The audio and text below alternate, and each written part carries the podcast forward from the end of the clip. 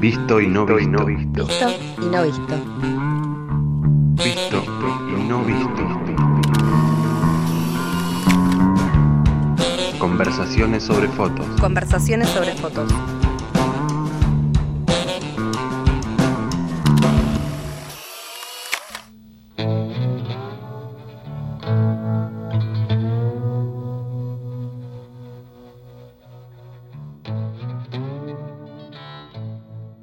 Hola, muy buenas tardes, bienvenidos a un nuevo episodio de Visto y No Visto.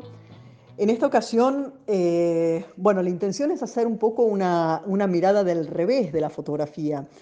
A ver, en general, cuando, cuando desde el comienzo, desde, desde marzo del 2020, esta idea de visto y no visto tenía que ver con la representación en sí, con la imagen, con lo que se da a ver en la imagen o lo que se escatima de la imagen o lo que se ocluye en la imagen o en nuestra percepción, nuestras posibilidades ideológicas, sociales, intelectuales para, ¿no? para ver o percibir o interpretar una imagen. O sea, siempre estuvo, o casi siempre, salvo algunas, algunos encuentros que hemos tenido, algunas intervenciones de entrevistados respecto de archivos o algo de conservación, casi siempre ha sido desde lo que se da a ver, podamos o no verlo, eh, por diferentes condiciones. Y en esta ocasión, esto, eh, quería analizarlo, analizar la fotografía junto a Clara Tomasini, en realidad que ella la analice eh, eh, desde, otro, desde otro lugar diferente, que es eh, el de la materialidad de la imagen fotográfica, o la materialidad de, de la fotografía. Es decir, todo lo que hace que esa imagen sea posible, por un lado, que haya sido posible de realizarse, y después de perdurar en el tiempo y mantenerse. Entonces, es otra, otra manera de concebir este visto y no visto. Eh, Clara, muchísimas gracias por estar acá. Eh, te agradezco haber aceptado la invitación. Eh, la presento, ella es licenciada en artes, es colega eh, por la UBA y es también, bueno, doctoranda, está trabajando actualmente en su tesis doctoral con estos temas precisamente de materialidad y además es fotógrafa. Y en realidad todas estas vertientes de, su actividad se tocan ¿no? y colaboran en la, en la proyección de este tema. Eh, Clara, mi pregunta primera va a ser, por supuesto, preguntarte cómo eh, surge esto como un tema cuando, bueno, en general las investigaciones históricas, desde la historia del arte, desde la sociología, suelen plantear el problema de la imagen. ¿Y cómo se, cómo se arma como problema para vos esta pregunta por la materialidad de la fotografía. Hola, Vero. Antes que nada, quería agradecerte por la invitación. Eh, como fan de la fotografía, soy también muy fan de tu programa, así que feliz de estar acá con vos hablando. Y mm, justamente estaba pensando esto que decías, ¿no? Del, que el el título del programa del visto y no visto también es parte de la pregunta que, que nos hacemos ahora, ¿no? De materialidad, y que es parte también de, de una de esas preguntas que me hice de que es lo que no vemos, que justamente pasa eso, ¿no? A veces le damos tanta atención a la imagen que está en las fotografías, a, ese referente, a la historia de si es una persona un retrato, o el lugar, o el acontecimiento histórico, que eh, no vemos que hay algo en el medio que está intermediando entre nosotros y la imagen y es su característica material, o sea, que es, qué es lo que la hace tangible también, o intangible en términos ¿no? de fotografía digital. Pero mm, de contesto eh, a tu pregunta, eh, y, es una historia quizás un poco larga, quizás no tanto, pero eh, yo empecé fotografía cuando tenía 16 años. Eh, me metí muy de lleno, por suerte en un momento que todavía lo digital no había arrasado con todas eh, las escuelas eh, de fotos, o sea, con, con, las escuelas de fotos analógicas, que eso era algo que me interesaba mucho. Yo empecé haciendo fotos digitales con la cámara de 2 megapíxeles, que era una novedad en ese momento, pero me interesaba, algo más me interesaba meter las manos en eso, o sea, ver qué pasaba, entender qué pasaba fotográficamente ahí. Y y bueno, y empecé una práctica de laboratorio, como siempre, ¿no? Esos caminos eh, de fotógrafos que ahora llamamos analógicos en contraposición de los digitales. Em, y siempre me interesó eh, qué pasaba ahí en ese juego, ¿no? En el juego del laboratorio. Y vi una muestra de Félix Nadar, un fotógrafo del siglo XIX, y me pregunté qué es lo que hace que esas imágenes se vean distintas a las imágenes que puedo sacar ahora. ¿Qué, qué es lo particular de eso? Y empecé a pensar si era textura, si era la cámara, si eran las personas. Y siempre me quedó ahí metido y siempre traté de, de hacer fotos como buscando qué es lo que lo hacía particular. Cuando empecé la carrera de artes, eh, me fui preguntando por eso, traté de, poner todo lo que, estas preguntas que me han surgido desde la práctica fotográfica en una investigación más académica, histórica.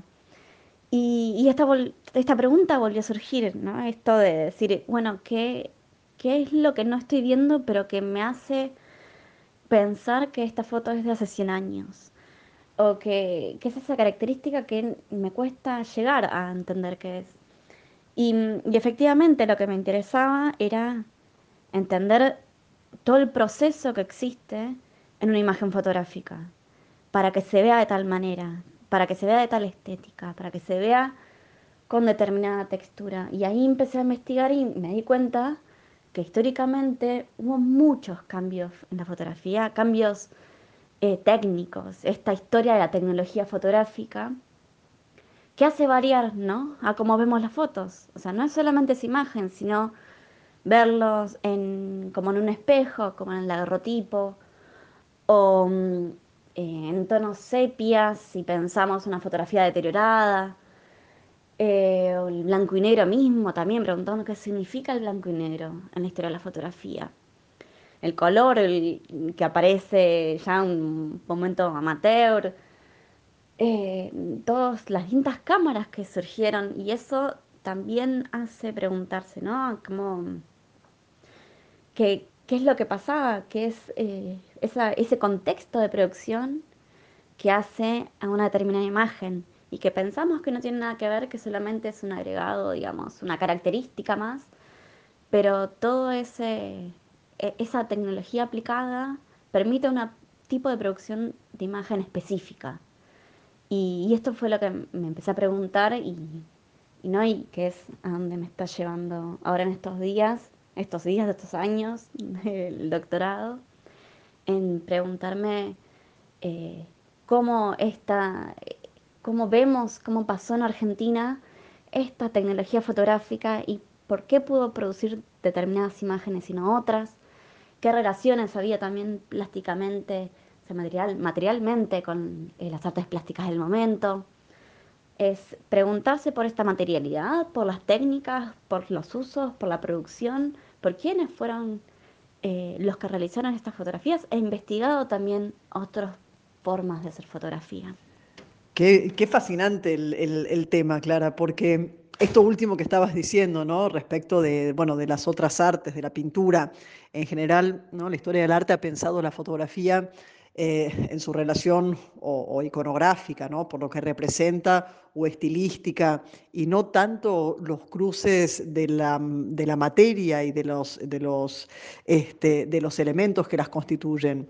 Y ahí, ahí me parece esta pregunta súper interesante que es la, esta que te haces, o sea, ¿cómo reconozco que esta foto tiene 100 años y que tiene que ver con la visualidad de la imagen, pero hace también a las condiciones de posibilidad?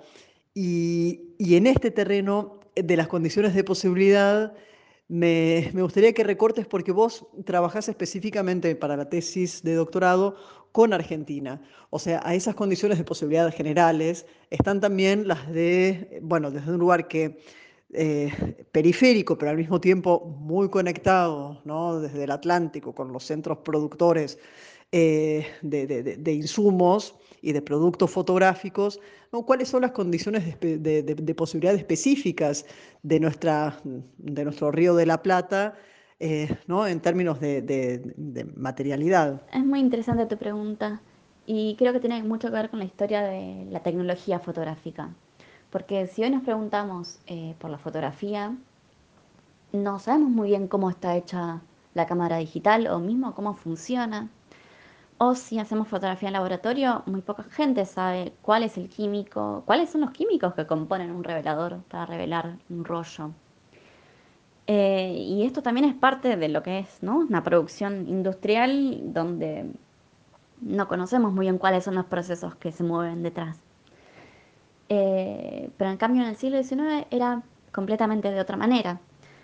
Tenemos que tener en cuenta también que desde fines del XIX es cuando se empieza a producir industrialmente insumos fotográficos.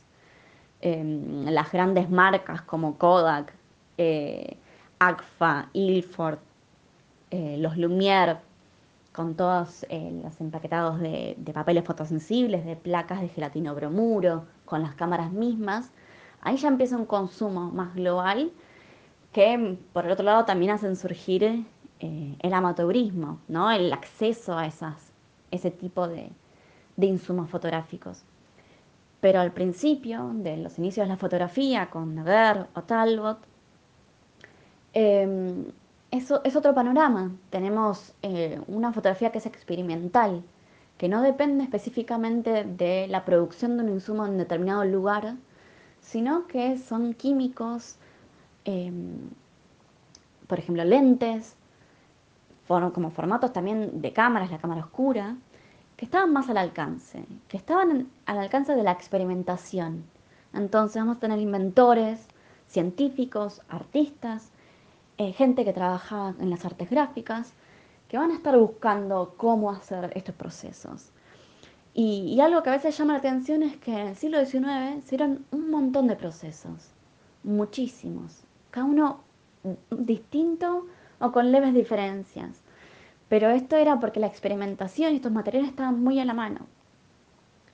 Lo que sí eh, varía mucho eh, cuando pensamos ¿no? en el Río de la Plata, esta relación de centro y periferia, y pensamos estos centros fotográficos como Francia, Inglaterra o Estados Unidos, que mismo eh, tuvo una gran producción fotográfica durante el 19, es que no es tanto la, el, el insumo que podía venir de allá, sino los saberes técnicos. Estos saberes que venían gracias a los fotógrafos que venían a trabajar a nuestro país. Por ejemplo, durante los primeros 20 años eh, de la fotografía en el Río de la Plata, la gran, gran mayoría de los fotógrafos eran extranjeros. Entonces, eh, ellos mismos ofrecían dar clases, enseñar la técnica a quien quisiera, y de esta manera se iban conformando también una práctica fotográfica nacional, en el sentido que mm, podían traer una idea, una técnica, una experimentación propia de afuera, de determinado lugar, y se desarrollaba acá. Y se eh, podía ser aprendida por otro fotógrafo que luego tomaba el, lugar del fotógrafo que, que lo enseñó. También pasaba que los fotógrafos eh, se iban afuera y volvían, como por ejemplo Amadeo Gras, pintor y fotógrafo muy conocido en el 19, viaja eh, a Francia y vuelve con una nueva técnica de coloreado, por ejemplo, o grandes fotógrafos como Fredericks, que vino a Estados Unidos, y eh, no tenemos las, las vistas más antiguas de Buenos Aires hechas en daguerrotipo. Entonces, eh, creo que está más por ese lado, ¿no? Por cómo también estos saberes vienen, bien, llegaron, vinieron, se trabajaron y ahí fue como un ida y vuelta entre estos distintos centros y periferias, digamos, de, durante el siglo XIX. Interesante, Clara, este recorrido entre, entre los procesos fotográficos experimentales de, los orígenes y de buena parte del siglo XIX a la industrialización. Y esto que mencionás, ¿no? que realmente no tenemos idea de cómo se produce, de cómo funciona al interior, eh, bueno, una cámara fotográfica, un laboratorio, una, una cámara este, digital, hay algo ahí, un poco como en el orden de lo que dice Flusser en, este libro por una filosofía de la fotografía, ¿no? donde el aparato es el que gobierna eh, y el sujeto que, lo emplea no tiene la disponibilidad para hacer lo que quiere porque ese aparato ya está seteado y predeterminando el resultado. Eh, en este sentido voy a ir al tema que me dijiste eh, para presentar una chica material, Material Girl de Madonna. Y para cuando volvamos, eh, te voy a, a, preguntar, Clara, por el tema de mm, esto, estabas planteando estos vasos comunicantes entre regiones, entre centros, periferia, y vos hiciste un trabajo eh, muy interesante, muy productivo y muy importante en relación con una gran fotógrafa eh, alemana radicada en Argentina, que es Annemarie Henrich, y la preservación de su archivo. Entonces, al volver de Madonna, de la chica material, vamos con más materialidad y un archivo.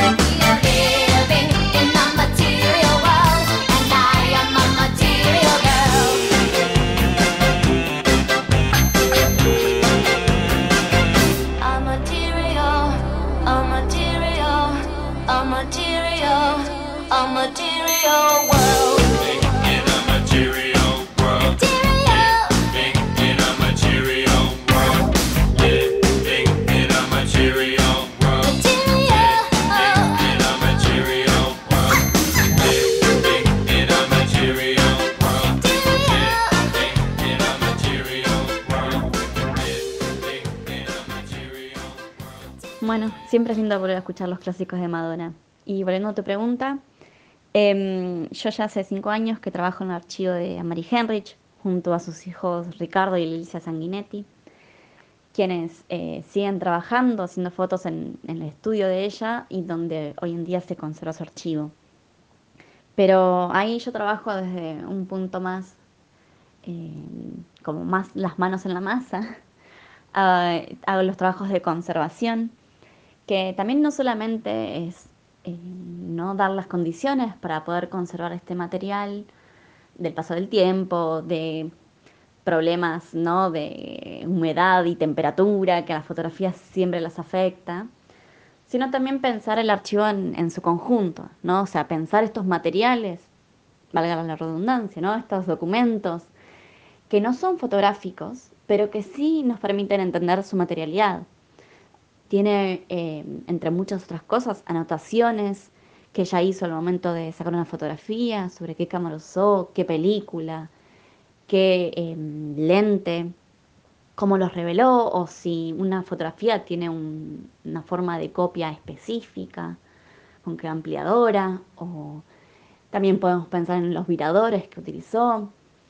Em, aparte de ¿no? otros documentos que hicieron a su, a su carrera, como por ejemplo publicaciones en distintos diarios o revistas, sus libros y también cartas que ella se escribía con, otros fotógrafos.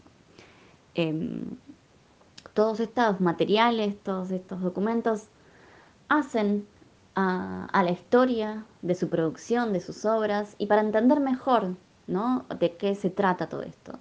Entonces, desde el lado de la conservación no es solamente importante conservar eh, las características físicas de estos materiales químicas, ¿no? De estos materiales fotográficos que indefectiblemente van a cambiar, cambian porque no son objetos estáticos que no sufren ante los cambios. Pero sí podemos eh, intentar detener un poco, ralentizar más que nada, ¿no? Estos cambios que sufren y también comprenderlos en su totalidad, en su contexto, por eso todos estos eh, documentos también ayudan a preservar esta fotografía. Y creo que, es algo que felizmente hoy en día ya se está prestando más atención a la conservación, a la preservación fotográfica. Y que eh, regionalmente también es una preocupación que, se está dando y que gracias a distintos lugares que, tenemos, eh, por ejemplo, el CDF en Montevideo o Senfoto en Chile, o también Brasil. Hay, hay muchos, em, muchos centros, muchos lugares donde nos estamos eh, formando y estamos proponiendo esta, esta mm, preocupación ¿no? por los archivos que tenemos. Mismo el 19 y 20 de mayo pasados, em, realizamos desde el Centro Materia, que es un centro de investigación eh, interdisciplinar sobre la materialidad en el arte, de la UNTREF, realizamos las primeras jornadas de investigación sobre materialidades fotográficas, en la que con mi colega y amiga Juliana Robles de la Pava, una investigadora que también se dedica a la materialidad de la fotografía, decidimos eh, poner en cuestión y problematizar qué es la materialidad fotográfica. Y para ello decidimos juntar eh, a investigadores eh, de la fotografía desde, que trabajan desde un punto de vista más histórico, a otros eh, que trabajan desde la sociología o desde la antropología, junto a, conservadores, a investigadores eh, también que se dedican a la fotografía, pero desde un punto más desde las ciencias, ¿no? desde la aplicación de técnicas analíticas, identificación de fotografías, son distintos profesionales em, que eh, se preguntan, ¿no? A veces directamente, a veces tangencialmente sobre qué es una fotografía. Em, y, esto nos llevó a, ver cómo distintas miradas nos permitían abordar este objeto fotográfico que es tan complejo, que como decimos, bueno, no es solamente esa imagen, ese referente, sino cómo se hizo, cómo lo guardamos, cómo lo pensamos, cómo pensamos esa diferencia temporal del momento de producción ahora, em, cómo cambia la forma de analizarlo y cómo esa materialidad también trabaja en eso. Y tuvimos, la verdad que estuvimos muy contentos porque tuvimos la experiencia de, escuchar a Geoffrey Batchen, que es un gran especialista de la historia de la fotografía, y mm, como también gente investigadores muy conocidos acá. Obviamente estuviste vos, Vero, Paula Bertú, a Diego Guerra. y Luis Príamo, que también estuvo en tu programa, o sea, creo que varios ya pasaron por, por esta radio, pero que, que, nos parece muy importante, ¿no? Juntarlos, juntar estas distintas miradas, estos abordajes que se piensan que son distintos, ¿no? Con eh, sabidurías distintas, es la conservación, la investigación más académica, una investigación quizás no tan académica, para eh, poder dilucidar un poquito de qué es esto que venimos viendo y venimos trabajando, que es la materialidad fotográfica. Sí, estuvieron geniales esas, esas jornadas, eh, porque esto, el tema y, la participación de gente de distintos ambientes y, ¿no? y prácticas y distintos lugares también estuvo genial.